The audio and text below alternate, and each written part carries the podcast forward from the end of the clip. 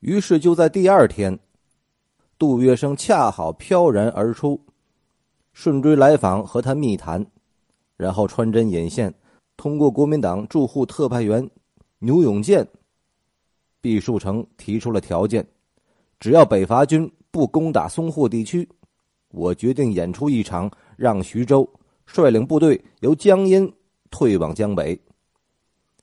东路军兵不厌诈，为了想留下他这一支海上孤军而加以彻底消灭，免得这支直鲁军的精锐逃回北方，重整旗鼓之后再和北伐军为敌。东路军方面虚与委蛇，给了毕树成一个惊喜的答复，说东路军抵近上海，毕树成留沪缴械投诚，东路军总部可以提报蒋总司令，派他担任。国民革命军第四十八军军长兼华北海防总司令毕树成喜从天降，手舞足蹈。当天，他就把直鲁军机密的全部作战计划交了出来，表示他的诚意。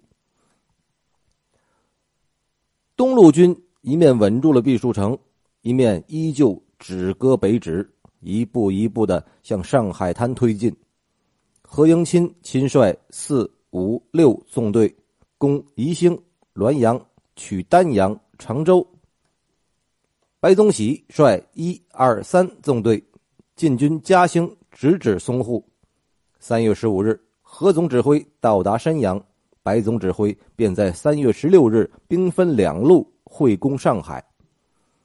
十八日，因情势紧迫，援军无望，悄悄的潜离南京，逃往了扬州。十九日。周荫人、白宝山等四个师分别渡江撤走，退守江北。东路军前总指挥白宗禧挥师进攻松江第三十一号桥，毕树成的一个部仓皇应战，一击之后马上溃散。随即京沪、京杭两节铁路被截断，整个江南除了毕树成这支孤军，只剩下了散兵游勇，到处流窜。然而，在这个时候，毕树成正被富春楼的老六迷得欲仙欲死。他所率领的第八军群龙无首，连主帅在哪儿都找不到。而北伐大军如入无人之境，顺利进驻龙华，跟法租界只隔了一座枫林桥。协同毕树成扼守上海的李宝章，带着他的一师人，早就全部撤退。只留下一座空荡荡的淞沪护军使衙门。山东开来的直鲁军军心涣散，斗志荡然。山东老乡听到这个消息，更加心慌意乱。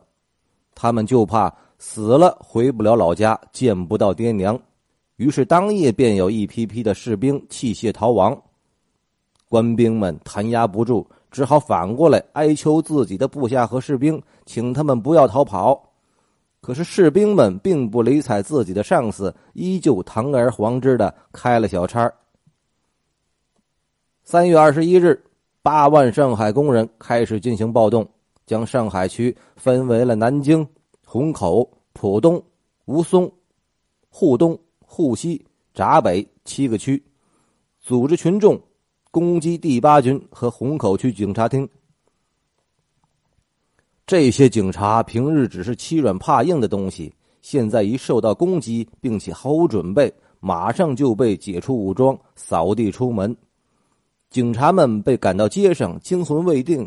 仔细一想，感觉这场混乱实在是不简单。于是有人打电话向林区警署和上级机关求援。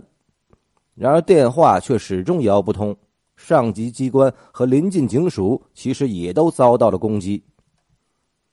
虹口地区的流氓头子叫孙介福，和杜月笙关系密切，绰号“铁胳膊”，天生臂力无穷，性格暴躁。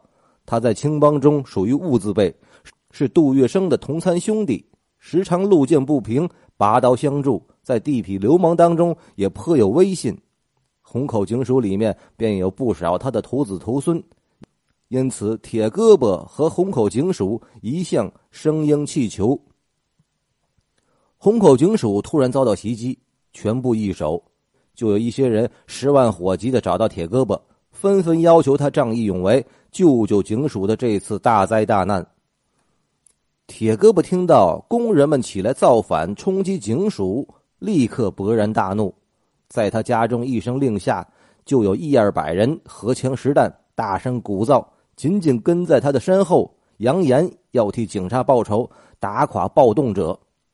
铁胳膊一面在大街上拔足飞奔，一面恨恨的破口大骂。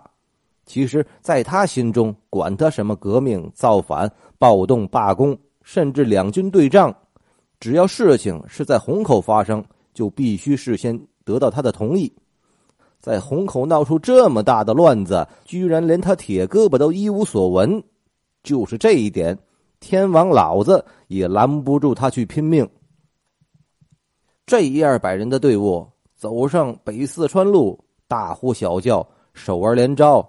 于是黄包车夫放下车杠，棍堂茶坊丢开毛巾，牵脚匠。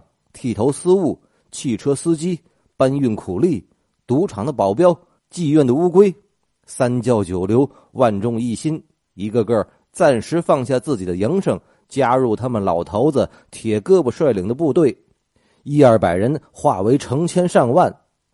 虹口居民看到苗头不对，纷纷的关门打烊，准备避乱。这个时候，有人打电话到了杜公馆。将虹口大战迫在眉睫的消息通知了杜月笙。接到电话，连杜月笙也大吃一惊，犹如丈二金刚摸不着头脑。这批暴动者究竟是什么来路？虹口暴乱没通知铁胳膊，全上海七处暴乱，杜月笙也是事先毫无所闻。不过他的联想力比铁胳膊丰富，遇事尤其能沉得住气。他打电话请教牛永健，可他却不在。机关部的职员答话时含含糊糊，不得要领。然而杜月笙从他的语气当中听出，国民党与这场暴乱可能有所关联。那么铁胳膊怎么能去扰乱革命大业呢？杜月笙心中一急，他深切了解这位把兄弟铁胳膊的脾气，当机立断，带了贴身保镖奔赴虹口。几分钟后，杜月笙的汽车飞驰到离警署不及百丈之遥的地方。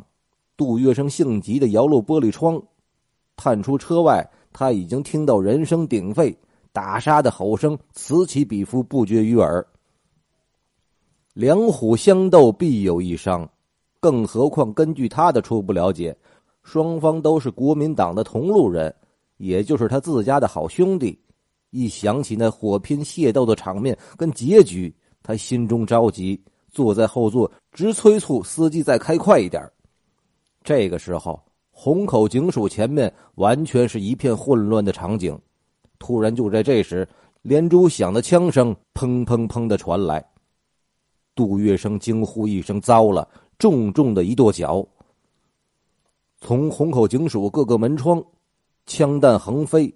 直指向警署大门的青帮兄弟，早已有人身受重伤，躺在了血泊之中，呻吟哀嚎。青帮弟子也不是好惹的，一上阵便吃了亏。铁胳膊气冲牛斗，尽管他暴跳如雷，但是枪子儿还是不认人的。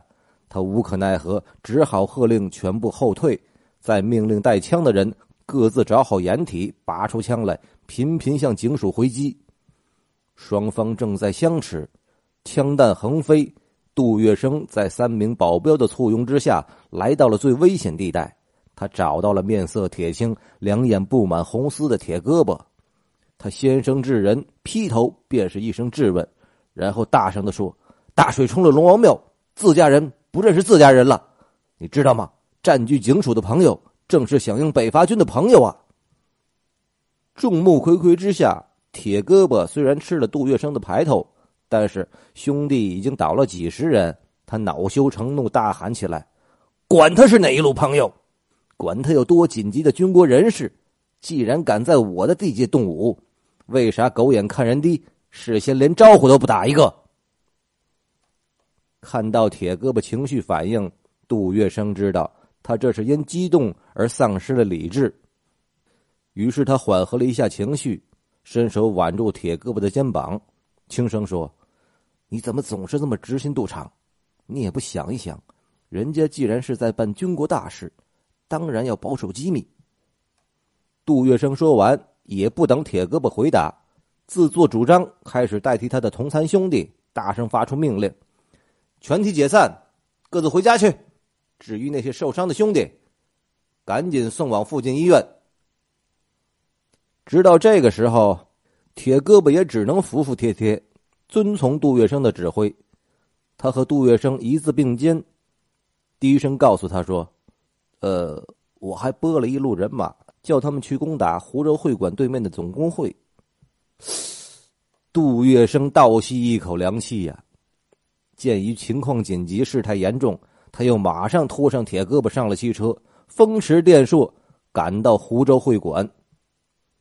果然，那边的情形。和虹口警署差不多，双方正在进行枪战，远远的就有大批流氓地痞呐喊助威。杜月笙和铁胳膊肩并着肩，跑到前面，高声喝令停火，然后指挥地兵平安撤退。地兵波涛浪滚似的向后涌，刹那之间，湖州会馆面前便悄悄的不见了人影。张宗昌、毕树成。一手编练的直鲁军精锐之师第八军，加上举国闻名、彪悍善战的白俄部队，包括他们的大铁甲车，在一日之间竟被一群手无寸铁的工人打得落花流水、风流云散。在骚动不已、情况危急之时，毕书成还在富春楼老六的香闺之中追欢群乐，等候东路军的委任呢。